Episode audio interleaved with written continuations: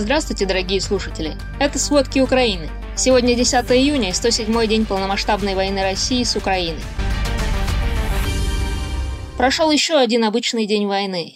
На юге Украины в Николаевской области обстреляли несколько населенных пунктов. Информация о пострадавших и разрушениях уточняется. Бои продолжаются в соседней Херсонской области, там слышны взрывы. Российские военные пытались вернуть недавно утраченные позиции в Береславском районе. В оккупированных населенных пунктах много заминированных дорог, полей и мостов. Еще российские военные сооружают дополнительные линии обороны в области и минируют территорию. По данным британской разведки, Россия не справляется с предоставлением базовых услуг населению.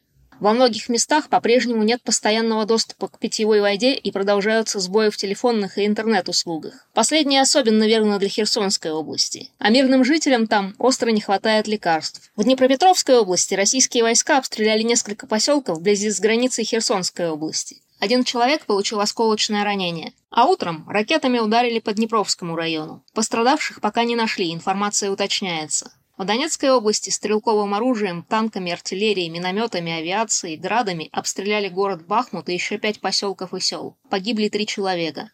Повреждены 17 зданий, среди которых 4 частных и 2 многоквартирных дома, а также фермерское хозяйство, профилакторий, промышленное предприятие и железнодорожные пути. В области нет газа, а во многих местах воды и электричества.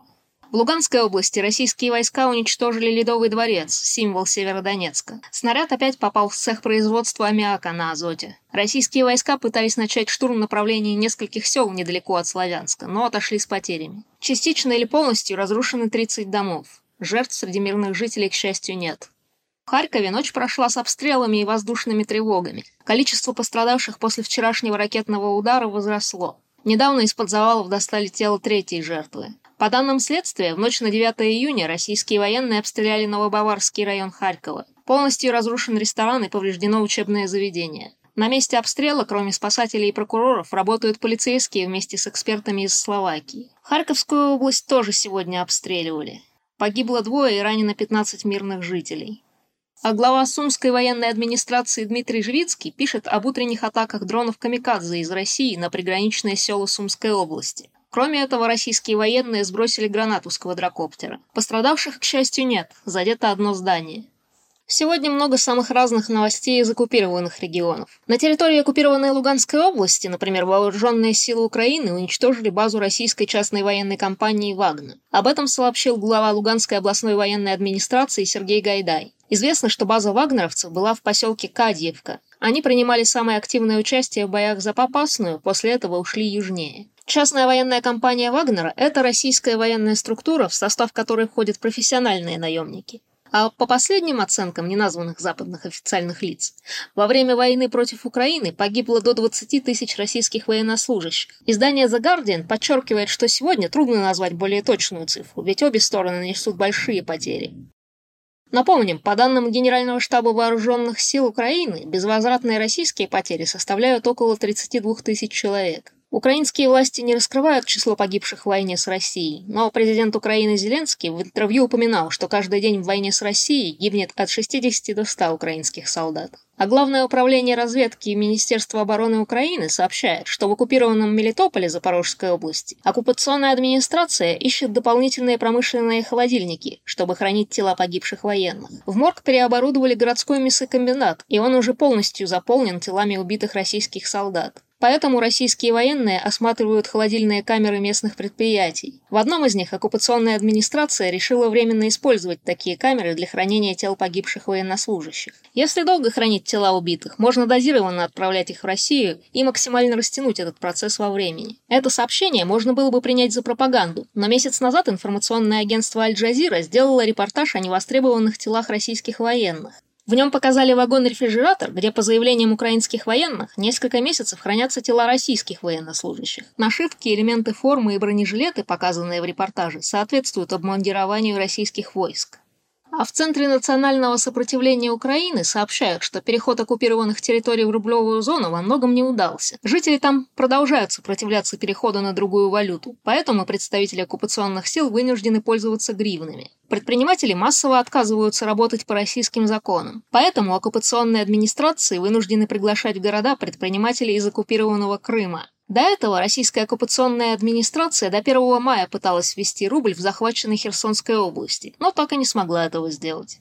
Теперь британская разведка подтверждает, что оккупированному Мариуполю грозит большая вспышка холеры. Это очень опасная инфекция. В мае в городе были единичные случаи этой болезни. Медицина в Мариуполе уже близка к коллапсу, а большая вспышка холеры только ухудшит положение. Напомним, по сообщениям пресс-секретаря мэра города Петра Андрющенко, в Мариуполе не восстановлен водопровод и канализация. 6 июня Андрющенко рассказал, что в Мариуполе началась эпидемия, а российская оккупационная администрация закрыла город на карантин. Он заявил, что эпидемия может быть вызвана именно холерой а Верховный суд так называемый ДНР приговорил к смертной казни трех иностранцев, воевавших на стороне Украины. Это британцы Эйден Аслин и Шон Пиннер, а также марокканец Саадун Брагим. Представители оккупационной администрации обвинили военнослужащих украинской армии в наемничестве и попытке насильственного захвата власти группой лиц. Последняя статья в военное время предусматривает смертную казнь. Весь судебный процесс занял три дня. Главный прокурор Украины Ирина Венедиктова отмечает, что решение так называемого суда ДНР не является легитимным, как и сам суд.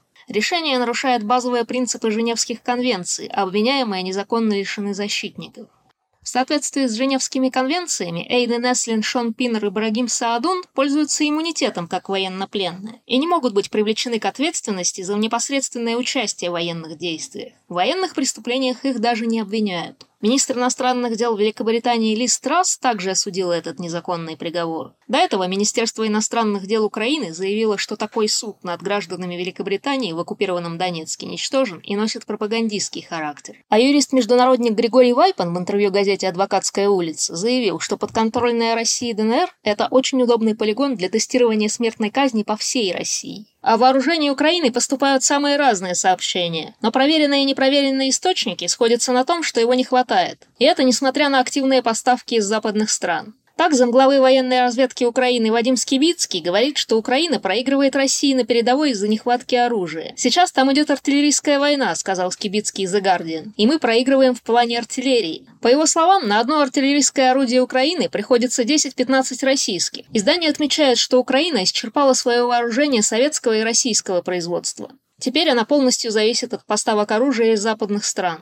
Поставки западного оружия продолжаются. Так Франция решилась поставить Украине тяжелое вооружение. Об этом заявил президент страны Эммануэль Макрон в телефонном разговоре с Владимиром Зеленским. Французы уже предоставили Украине около десятка гаубиц «Цезарь» и научили украинских солдат управлять этим оружием. Установленные на грузовике гаубицы «Цезарь» калибром 155 мм могут точно поражать цели на расстоянии до 40 км. Еще Франция предоставляет Украине противотанковые ракеты «Милан». Это оружие до сих пор стоит на вооружении армии Германии, Франции, Италии и около 40 других стран мира. Благодаря своим характеристикам эти противотанковые ракеты приняли эффективное участие в 16 войнах по всему миру. И все-таки этим ракетам уже более 50 лет, их операторы не так хорошо защищены, как в современных моделях.